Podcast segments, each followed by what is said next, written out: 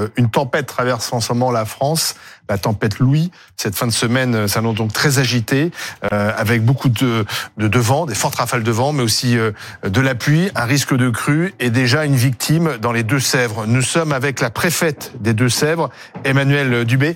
Merci d'être avec nous quelques minutes par téléphone. Que s'est-il passé Cet automobiliste? A été emporté par les flots?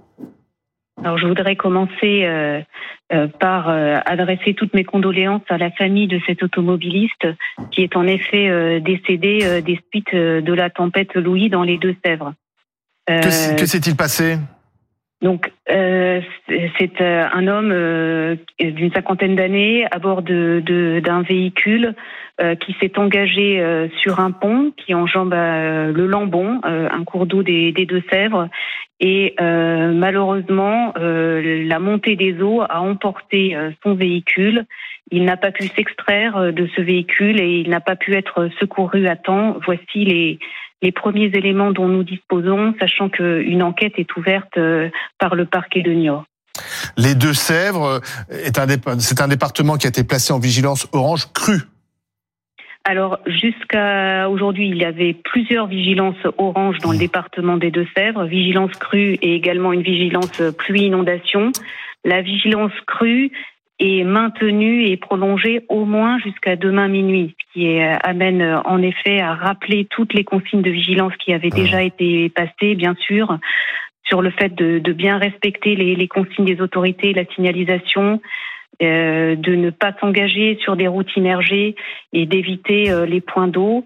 Ça, c'est pour les automobilistes, mais euh, la vigilance s'applique aussi pour les habitants qui sont eux aussi impactés par, par ces inondations qui touchent notre département. Un département qui, dans le passé, a connu hein, des inondations dramatiques. Alors, il y a une montée rapide des eaux dans les Deux-Sèvres. Euh, nous avons constaté aujourd'hui euh, euh, entre 40 et 60 mm et des endroits à 80 mm d'eau. Donc les montées des eaux peuvent en effet être très rapides dans les cours d'eau des Deux-Sèvres. Merci Emmanuel Dubé, préfète des Deux-Sèvres, pour ces explications. Donc cet homme emporté dans sa voiture par les flots dans une rivière des Deux-Sèvres. Donc extrême vigilance ce soir et dans les jours qui viennent. 27 départements sont placés en vigilance orange ce soir pour vent et cru.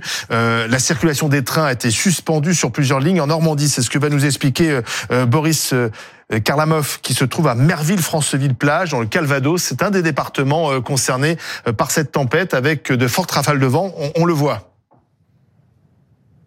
Oui, effectivement, première bonne nouvelle ce soir, Olivier, c'est que ce vent semble faiblir depuis maintenant un peu plus euh, d'une heure. Peut-être euh, le signe que cette tempête, oui, elle est définitivement euh, passée sur ce département du, Calvados. Mais ça souffle encore pas mal derrière moi. Vous le voyez avec une mer relativement agitée, le sable qui est soulevé par ces rafales de vent. En moyenne, 115 km heure de vent ici cet après-midi sur les plages du Calvados. Il y a une rafale enregistrée à près de 118 km heure à Livry. C'est à côté euh, de Caen, à quelques euh, kilomètres euh, d'ici, une plage déserte cet après-midi. Nous n'avons croisé que très peu de personnes avec Célia Vallée puisqu'il est difficilement supportable de rester sur place sur cette plage.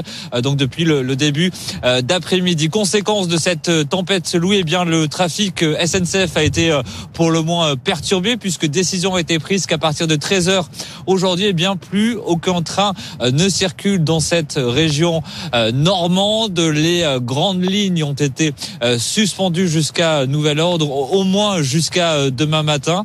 Euh, cette vigilance orange, elle est toujours en vigueur sur ce département, au moins jusqu'à minuit. Ce n'est que demain matin qu'on devrait donc retrouver une accalmie alors que il commence à se mettre à, il commence à pleuvoir donc ici sur le Calvados avec même de la grêle.